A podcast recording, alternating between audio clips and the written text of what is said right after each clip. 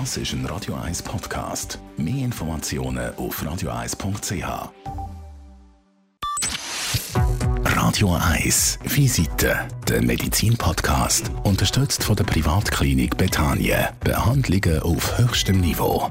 klinikbetanien.ch wir reden heute mit dem Dr. Daniel Christen. Er ist Facharzt für Chirurgie und da spezialisiert auf Viszeralchirurgie. Seit 2001 ist er ärztlicher Leiter und er ist Chefarzt von der Chirurgie an der Privatklinik Bethanien. Ganz herzlich willkommen und merci vielmals für die Zeit. Dr. Margarete, vielen Dank, dass ich da sein darf. Die Viszeralchirurgie die befasst sich ja äh, einfach ausdrücklich mit der Chirurgie der Bauchorgane und der Drüsen. Was begegnet euch da so häufig?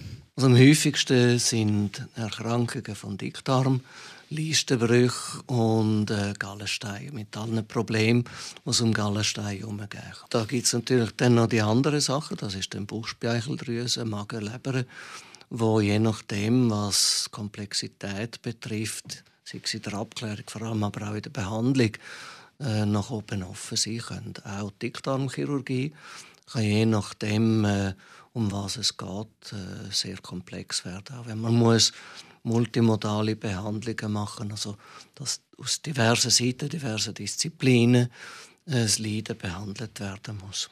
Jetzt gibt es einen wahnsinnigen Fortschritt in der Medizin und ich glaube, so ein Gamechanger, wo dir äh, damit arbeitet, als einer, der nicht wahnsinnig vielen, die das äh, können, die das beherrschen, ist die sogenannte Da Vinci Robotik. Wobei im Vorgespräch hat mir gesagt, Robotik ist vielleicht ein bisschen irreführend. Roboter ist tatsächlich ein bisschen irreführend, weil ein Roboter der macht ja alles selber. Also ich, man drückt das Knöpfchen und sagt, Gang macht das, man drückt das Knöpfchen und er macht das.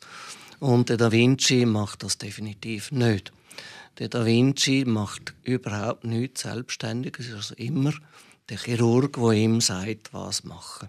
Da Vinci ist eigentlich im Moment das hochentwickelste Operationssystem, das es gibt, um laparoskopische Operationen durchzuführen. Wie geht es mit dem einfacher? Was ist die ganz grosse Hilfe für euch als Chirurg, der ja vorher alles halt allein gemacht hat? Ganz allein nicht.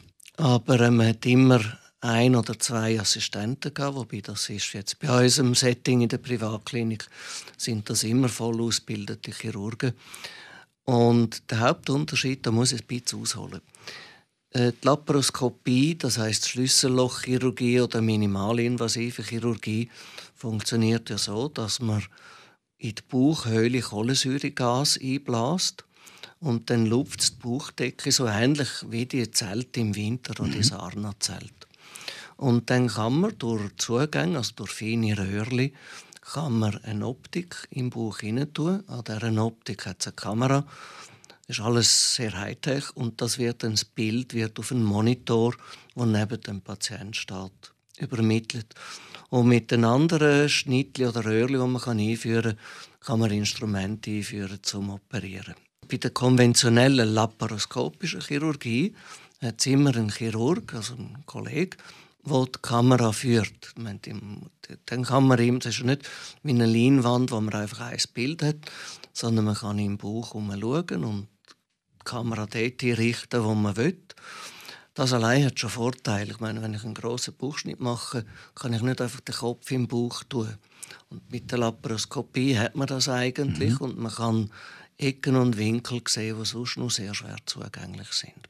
Das ist das eine. Also der Chirurg, der die Kamera führt, dort hat immer eine gewisse Bewegung drin.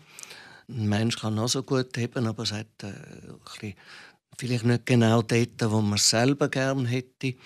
Und beim Da Vinci dort tue ich selber entscheiden, wo, wie nah und was genau ich im Fokus haben will. Dazu kommt, was die Bildqualität betrifft, es ist ein dreidimensionales Bild und es ist wie zu bis zu zehnfach vergrößert. Also man operiert, wenn man so will, mit einem schwachen Mikroskop und laparoskopisch, also konventionell laparoskopisch ist es etwa vierfach. Das andere ist Position. Also wenn man jetzt zum Beispiel Dickdarmoperationen mit dem Da Vinci macht mhm. oder mit der normalen Laparoskopie, dann ist das früher so gewesen, so in meinem Setting, dass man gestanden ist, häufig auf einem Bein, weil man mit dem anderen Strom bedient hat, um etwas zu verbrennen oder Blutstillung zu machen.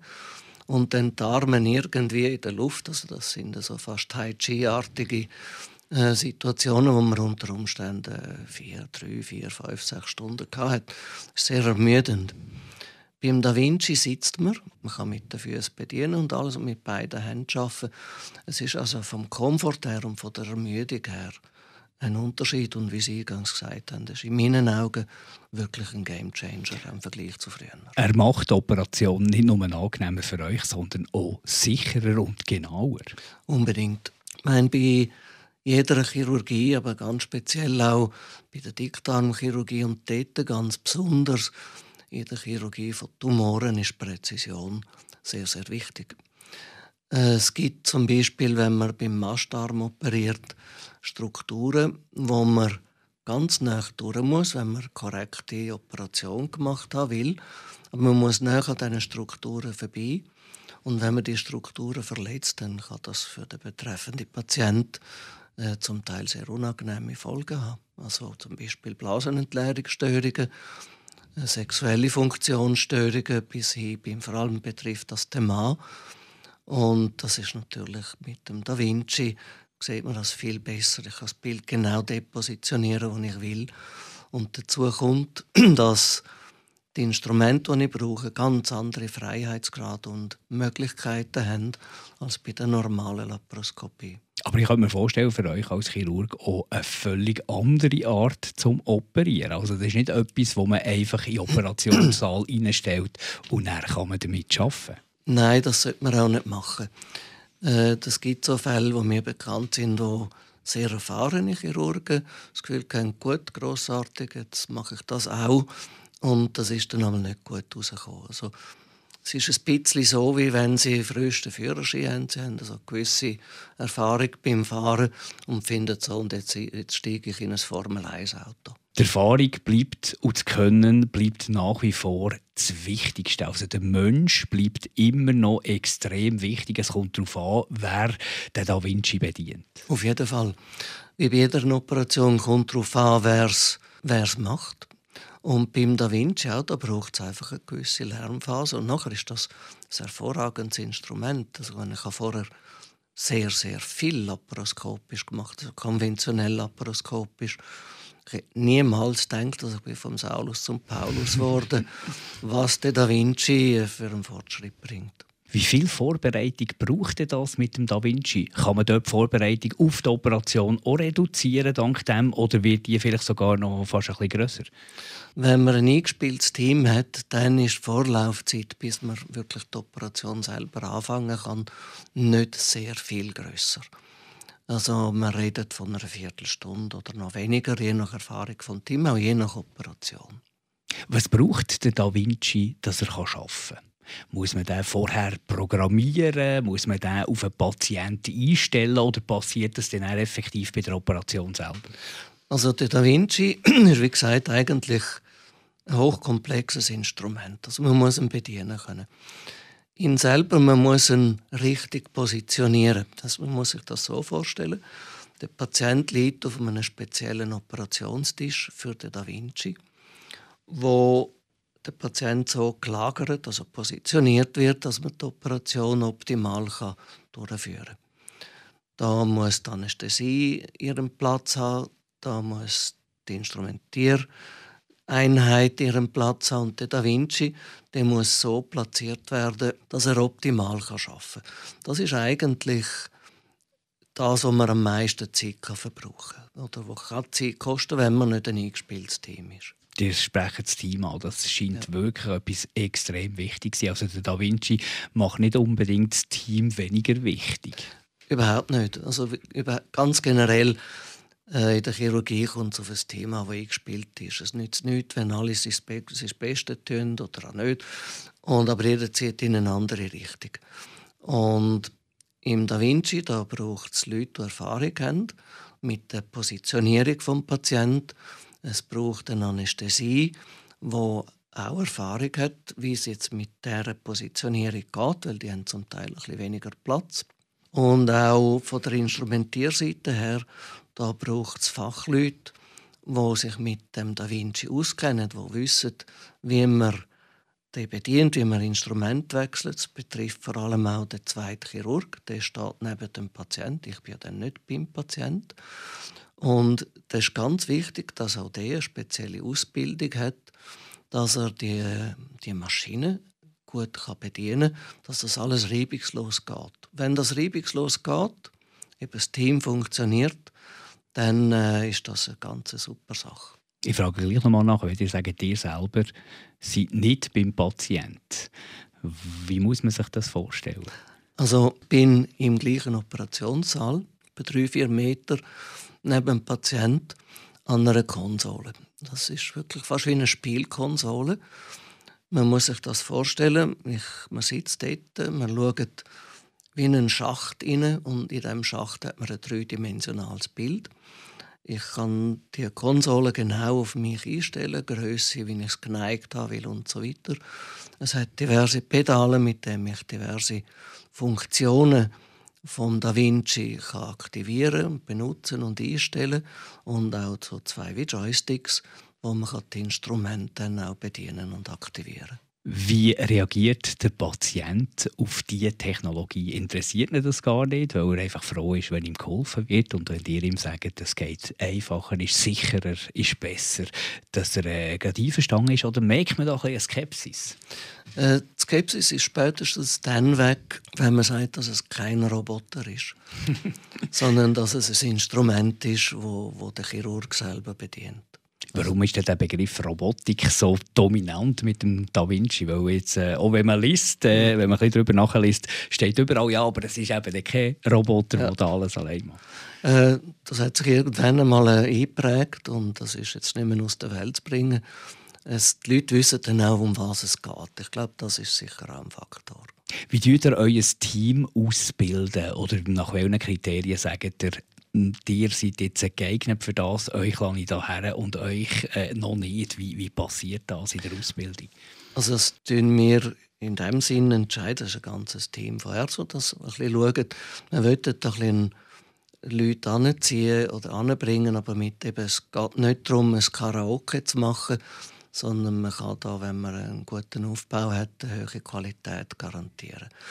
Und es braucht zum Beispiel schon für den zweiten Chirurg, also der, der am Patient steht und das Instrument wechselt, allenfalls den Da Vinci ein bisschen einrichtet, braucht es einen speziellen Kurs von der Firma, die den Da Vinci herstellt. Der Kurs muss bestanden haben. Dann braucht es einen Kurs, um an die Konsole zu gehen, also dort, wo man ihn bedient. Das ist zum Teil recht aufwendig. Auch diesen Kurs verlangen wir, dass er ihn bestanden hat. Und da braucht es natürlich eine entsprechende Berufserfahrung und einen Spezialtitel auf dem Gebiet.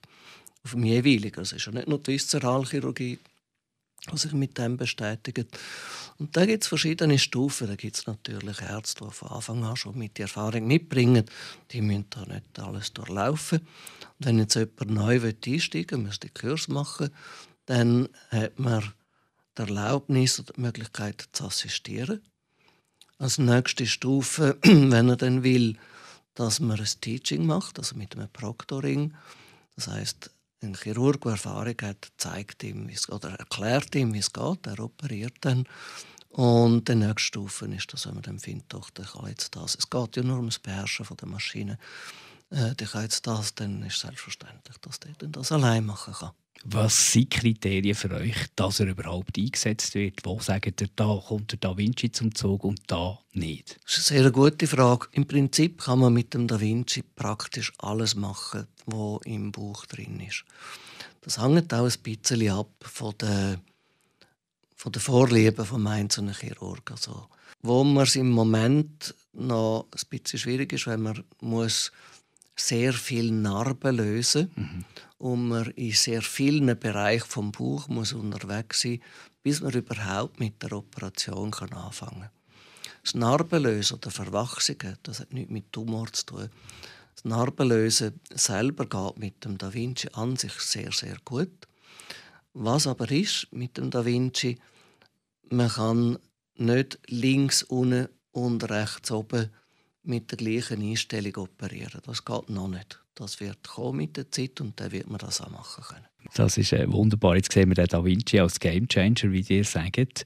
Ist das der Anfang von einer Weiterentwicklung, die ihr seht, in eurem Segment? Also zuerst einmal, wenn man den Da Vinci jetzt anschaut, wie er jetzt ist und wie er an, an den Anfängen war, sind das schon Welten. Am Anfang hat man einfach ein Operationsfeld mit dem Da Vinci können operieren und auch das nicht, äh, nicht immer unbeschränkt. Jetzt kann man sich schon sehr, sehr viel mehr im Bauch bewegen. Ich habe Ihnen vorher gesagt, also von links unten nach rechts oben ist es immer noch nicht so einfach möglich, aber man kann zumindest die ganze linke Seite operieren. Die Zukunft wird sein, dass in meinen Augen der Da Vinci am Schluss oder etwas Ähnliches wirklich ein Roboter wird.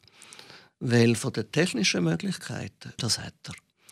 Also er muss jetzt einfach bedient werden. Er weiß nicht, wie es geht und er kann keine Entscheidungen treffen. Also die künstliche Intelligenz, die viel zitierte künstliche Intelligenz wird dort auch Einfluss nehmen und langsam reinrutschen. Auf jeden Fall. Auf jeden Fall. Bis er Entscheidungen selber trifft, das wird noch eine Weile gehen. Aber äh, ich habe ein Video gesehen, das war nicht mit dem Da Vinci, und das war vor zehn Jahren, gewesen, wo man eine Darmnaht sieht und am Schluss heißt, das ist von einem Roboter gemacht worden. Also es kommt mir auch ein bisschen vor wie mit einem selbstfahrenden Auto. Mhm. Wenn man schaut, was schon seit vielen Jahren in den Auto möglich ist mit Spurerkennung, Geschwindigkeitserkennung und so weiter, Personenerkennung, dann äh, hat man das eigentlich nur zusammenfügen damit man ein selbstfahrendes Auto hat. Und da sehe ich das ein bisschen ähnlich. Es gibt so ein bisschen die in eurem Segment so ein die dunkle Gestalt von der Bauchspeicheldrüse, mhm. von dem Bauchspeicheldrüsenkrebs wird so solche Technologie, wie wir es jetzt besprochen haben, der Da Vinci zum Beispiel und andere Technologien, die noch werden kommen, wird das das dunkle Gespenst, das ja wirklich für viele ein Todesurteil ist, wird es da irgendein Licht am Horizont geben, ein Lichtschimmer, dass das besser behandelbar ist, früher erkennbar ist? Was seht ihr da als Experte? Es ist, äh, es ist so, der Da Vinci selber, das wird zum Teil mit dem Da Vinci operiert. Also das macht im Moment auch die Zürich. Und zum gegenwärtigen Zeitpunkt ist das auch eine Operation, die klar in ein universitäres Setting gehört. Weil das ist eine Operation, die per se eine hohe Komplikationsrate hat, was wirklich ein Umfeld braucht und eben auch mit dem Da Vinci ein entsprechendes. Es geht nicht nur um die Maschine. Ich glaube, die grossen Fortschritte beim Bauchspeicheldrüsenkrebs werden sein die Abklärung und halt die weiterführende Behandlung, sei es mit Chemotherapie oder wie auch immer. Der andere Tumor, der aber sehr, sehr, sehr profitiert von Da Vinci, ist der Mastdarmkrebs. Also das Ende vom Dickdarm. Der Mastdarm ist von der Position her es nimmt von der Position her eine Sonderstellung ein. Wir haben das kleine Becken, das ist kurz vor dem Beckenboden, also der, beim Darmausgang, das, was drüber ist, hat eine ganz eigene Anatomie. Dort hat es auf engem Raum sehr viele heikle Strukturen, die wichtig sind für die Lebensqualität. Und wenn man einen Mastdarmkrebs operieren will, dann muss man, wie ich vorher schon mal ein bisschen angetönt habe, wenn man es korrekt will operieren. Natürlich kann man irgendwo querbeet Marke Wildschwein operieren. Das ist aber nicht gut. Wenn man es korrekt will operieren, dann muss man zum Teil ganz nah an diesen Strukturen vorbei, und zwar um einen Millimeter, manchmal sogar noch ein bisschen weniger. Die Balance zu finden zwischen korrekt operiert und nichts äh, zu verletzen, ist mit dem Da Vinci viel besser. Nochmal, ich habe wirklich sehr, sehr viele von diesen Operationen normal laparoskopisch gemacht. Und mit dem Da Vinci, wenn man den ein beherrscht, das ist wirklich ein Game Changer. Und man redet von wirklicher Lebensqualität. Danke vielmals. Wir könnten stundenlang noch weiterreden. Wir haben nur einen kleinen Moment äh, Zeit gehabt, hier ein bisschen Inspiration zu geben, ein bisschen äh, zu zeigen, wo die Medizin im Moment steht. Der Dr. Daniel Christen ist das Er ist Facharzt für Chirurgie und da spezialisiert auf Viszeralchirurgie. Seit 2001 ist er ärztlicher Leiter und Chefarzt von der Chirurgie an der Privatklinik Bethanien. Danke vielmals für diesen Einblick. Radio 1 Visite, der Medizin-Podcast, unterstützt von der Privatklinik Bethanien. Das ist ein Radio 1 Podcast. Mehr Informationen auf radio1.ch.